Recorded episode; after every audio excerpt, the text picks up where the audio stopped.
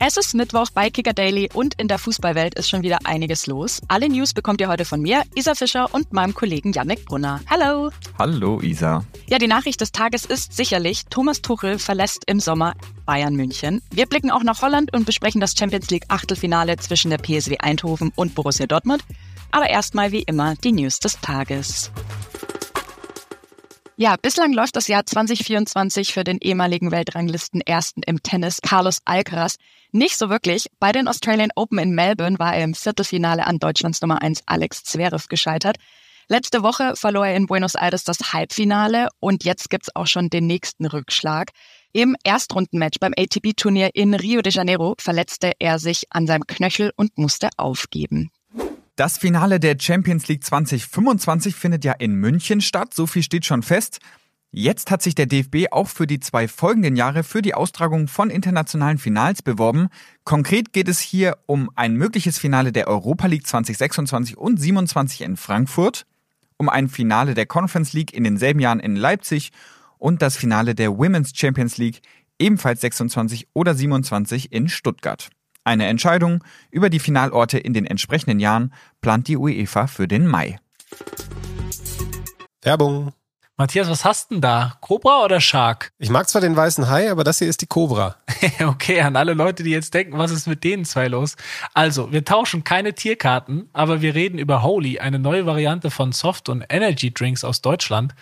Und du bist Fan von der Citrus Cobra, ich eher vom Gorilla mit Traubegeschmack. Holy kam dir im neuen Jahr gerade recht, kann man sagen. Ja, absolut. Ich wollte wegkommen von dieser braunen Brause, die ihr alle kennt.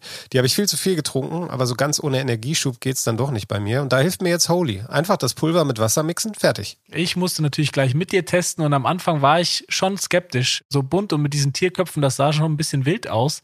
Ich muss aber sagen, ich bin sehr positiv überrascht, vor allem auch, als ich dann nachgelesen habe, was drin ist im Pulver. Ja, genau, da ist kein Bullshit drin, kein Zucker, kein Taurin, sondern nur natürliche Aromen und Farbstoffe und natürlich Koffein.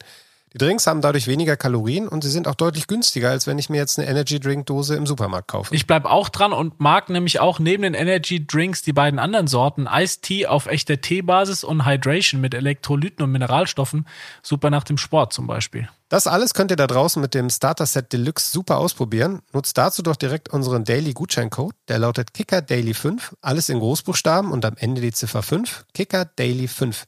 Wir verlinken euch alles zu Holy aber auch nochmal in den Show Notes. Viel Spaß beim Testen.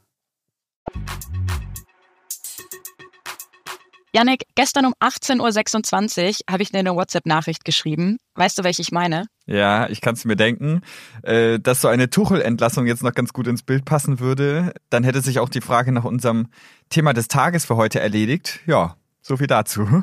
Ja, heute Vormittag kam dann auch tatsächlich die Meldung, Thomas Tuchel muss im Sommer den FC Bayern verlassen. Bei uns ist jetzt unser Kicker Daily Mitarbeiter der Woche zum dritten Mal in Folge bei uns im Einsatz. Er fühlt sich bei uns anscheinend so wohl, dass er wieder da ist. Bayern-Reporter Frank Linkisch. Frank, schön dich schon wieder hier zu sehen. ja, hallo ihr zwei. Alle guten Dinge sind hoffentlich drei. Exakt. Ja, nach dem Bochum-Spiel hatte der Vorstandsvorsitzende Jan-Christian Dresen ja noch den Verbleib von Thomas Tuchel vor dem Leipzig-Spiel am Freitag als selbstverständlich bezeichnet. Mit einer Trainerdiskussion würde er sich überhaupt nicht beschäftigen. Darüber haben wir auch schon am Montag gesprochen.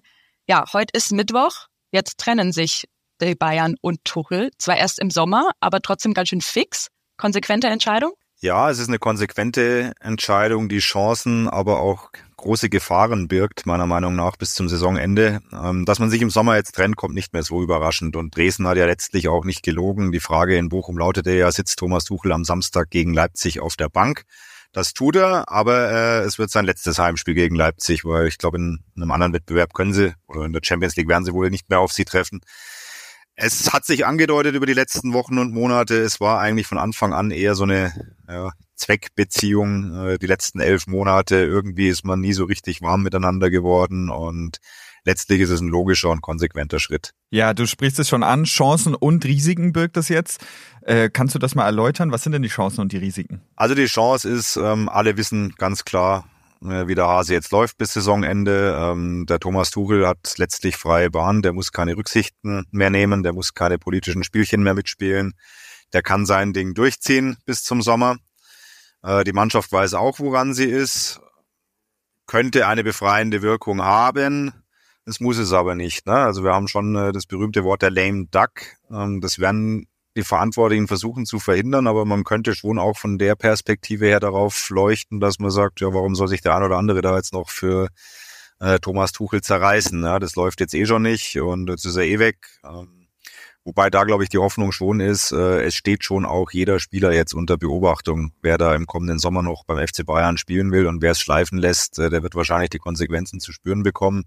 Weil eins ist auch klar, äh, man kann diese Entscheidung treffen. Diese Entscheidung ist wahrscheinlich vernünftig, aber allein mit dem Trainer sind die Probleme des FC Bayern nicht behoben. Am Montag habe ich ja mit deinem Reporterkollegen Mario Krische gesprochen. Der hat gesagt, drei der vier besten deutschen Trainer sind jetzt schon mit diesem Kader gescheitert. Wie sehr kann man denn dieses Ende dann jetzt überhaupt Tuchel ankreiden? Ja, man kann sagen, dass er die Mannschaft in den letzten elf Monaten nicht weiterentwickelt hat, dass er einzelne Spieler vielleicht nicht besser gemacht hat. Er war auch im Sommer in diesem Transfergremium, das darf man ja nicht vergessen, er hat mitgeredet bei den Transfers, was ja alles am Ende von dem großen Star-Transfer Harry Kane mal abgesehen auch viel Kuddelmuddel hinten raus im August war, ohne dass es zu Lösungen kam. Auf der anderen Seite sind die Probleme schon tiefer liegender. Ja, gescheitert bei Flick finde ich ein bisschen hart. Da, da gab es auch verschiedene Einflüsse und Strömungen. Der hatte schon auch Erfolg mit der Mannschaft. Die Mannschaft hat sich aber auch verändert. Da sind viele nicht mehr da, die 2020 noch Leistungsträger beim äh, Sextuppel waren. Es ist ein ganz, ganz schwieriges Gebilde, diese Mannschaft. Da sind äh, Spieler drin, die ja, den Zenit ihrer Karriere vielleicht überschritten haben, wo es langsam Richtung Karriereende geht, die vielleicht auch die von ihnen selbst in Anspruch genommene Führungsrolle gar nicht so ausführen, wie man immer geglaubt hat. Dann eher ruhige Charaktere, also das wird, das wird eine Mammutaufgabe für den designierten neuen Sportvorstand Max Eberl und ja, aber es, es, es hängt natürlich auch alles an der König, Königslösung Trainer, das ist auch klar, ne? diese Personalie muss dann geklärt werden. Ja, jetzt gehen ja die Spekulationen natürlich auch gleich wieder los, bevor wir uns jetzt mal auf Namen konzentrieren. Welche Eigenschaften muss und soll denn der künftige Bayern-Trainer haben, deiner Meinung nach? Ja, ich finde, da hilft immer so ein bisschen ein Blick in die Vergangenheit. Wann hatte denn der FC Bayern Erfolg und mit wem? Und äh, dass ein Bayern-Trainer fußballerisch herausragende äh, Qualitäten haben muss, das steht, glaube ich, außer Frage. Sonst wird es nicht. Aber ganz, ganz wichtig ist äh, dieses Menschliche, dass er, dass er den Umgang mit einer, einer Vielzahl an Stars gut pflegt, dass er ein Händchen hat für die einzelnen Spieler. Jupp Heinkes konnte das herausragend, Ottmar Hitzfeld konnte es herausragend, auch Hansi Flick hat einen sehr guten Zugang zu der Mannschaft gefunden nach dem Aus von Nico Kovac. Ähm, das, das gehört schon dazu. Ein Gespür für eine Mannschaft. Äh, ich finde mal, das ist ein bisschen so der schwierige Vergleich, aber so eine Schulklasse ist ähnlich. Da stehst du auch vorne, musst ganz unterschiedliche Kinder moderieren und, und musst irgendwo versuchen, dass du da, ja, gut Vibes in den Klassenraum kriegst und letztlich ist das ja auch eine Ansammlung von 20 äh, Individualisten, äh, die du zusammenschweißen musst. Und wie gesagt, das, äh, das sind so viele Eitelkeiten im Spiel, da brauchst du ein Händchen dafür. Das Menschliche spielt eine ganz, ganz große Rolle.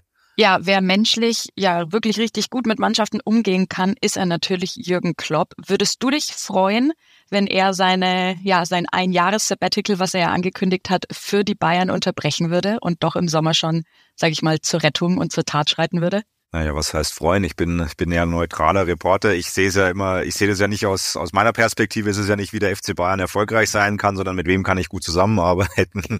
ähm, es wird jetzt viel spekuliert werden. Jürgen Klopp ist natürlich irgendwo logisch. Allerdings hat er ganz klar gesagt, dass er ein Sabbatical macht und ich kann mir ehrlicherweise nicht vorstellen, dass er das unterbricht. Ähm, dann, dann wäre diese Entscheidung in Liverpool für mich irgendwo unlogisch.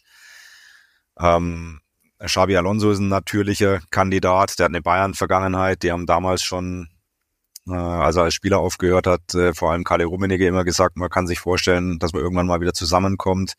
Nur auch da die Frage, ähm, will Alonso sich das antun? Ich glaube auch nicht, dass, dass da jetzt Bewegung rein käme, weil Alonso wird einen Teufel tun und jetzt mit Bayern München äh, verhandeln oder sagen, er wird da hingehen, der will, der will Meister werden, der will Pokalsieger werden. Äh, den Störfaktor, den wird er mit Sicherheit nicht haben wollen. Das sind zwei Kandidaten. Ähm, das muss man jetzt einfach mal abwarten, die Gespräche. Ein dritter, gar nicht so unlogischer Kandidat ist Roger Schmidt, für mich. Äh, der hat eine Beziehung zu Christoph Freund aus Salzburger Zeiten. Äh, der, der Richard Kitzbichler, der mit Freund nach München kam und sich um die Leihspieler kümmert, war Co-Trainer von Schmidt in China. Schmidt war auch im Gespräch, als es darum ging, im, im September, Oktober äh, neuer Nationaltrainer. Sollte man vielleicht nicht ganz außer Acht lassen, aber ich glaube, dass das auch noch ein sehr frühes Stadium jetzt ist. Die haben erstmal äh, zu schauen, dass sie ihre aktuellen sportlichen Probleme in den Griff kriegen, dass sie vor allem in der Champions League weiterkommen. Äh, dann wird Eberl die Arbeit aufnehmen und dann hat man ja schon Wochen und Monate Zeit, eine, eine gute Lösung zu finden. Ja, das werden sicher spannende Wochen, auch im Hinblick ein bisschen darauf, wie viel Unruhe diese Verhandlungen im Hintergrund dann in die aktuelle Situation reinbringen. Dir auf jeden Fall schon mal vielen Dank, Frank. Gerne und äh, wer weiß, morgen vielleicht ja wieder. Wir werden sehen. Ciao, ciao. Wir nehmen dich immer gerne. Ja, danke, ciao. Danke, ciao.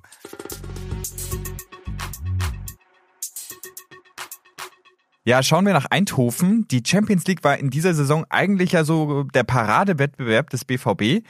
Gestern im Achtelfinal-Hinspiel bei der PSW sah es dann erstmal so aus, als würde es genauso weitergehen. Dann gab es doch noch den Ausgleich und am Ende muss man vielleicht sogar von einem glücklichen Punkt sprechen. Aber das alles klären wir jetzt in Ruhe mit unserem BVB-Reporter Patrick Kleimann. Hi Patrick. Hallo, ich grüße euch. Ja, lass uns direkt mal wahrscheinlich mit der Szene des Spiels einsteigen. Beim Stand von 1-0 grätscht Mats Hummels dem Gegner den Ball vom Fuß und trifft ihn danach am Standbein.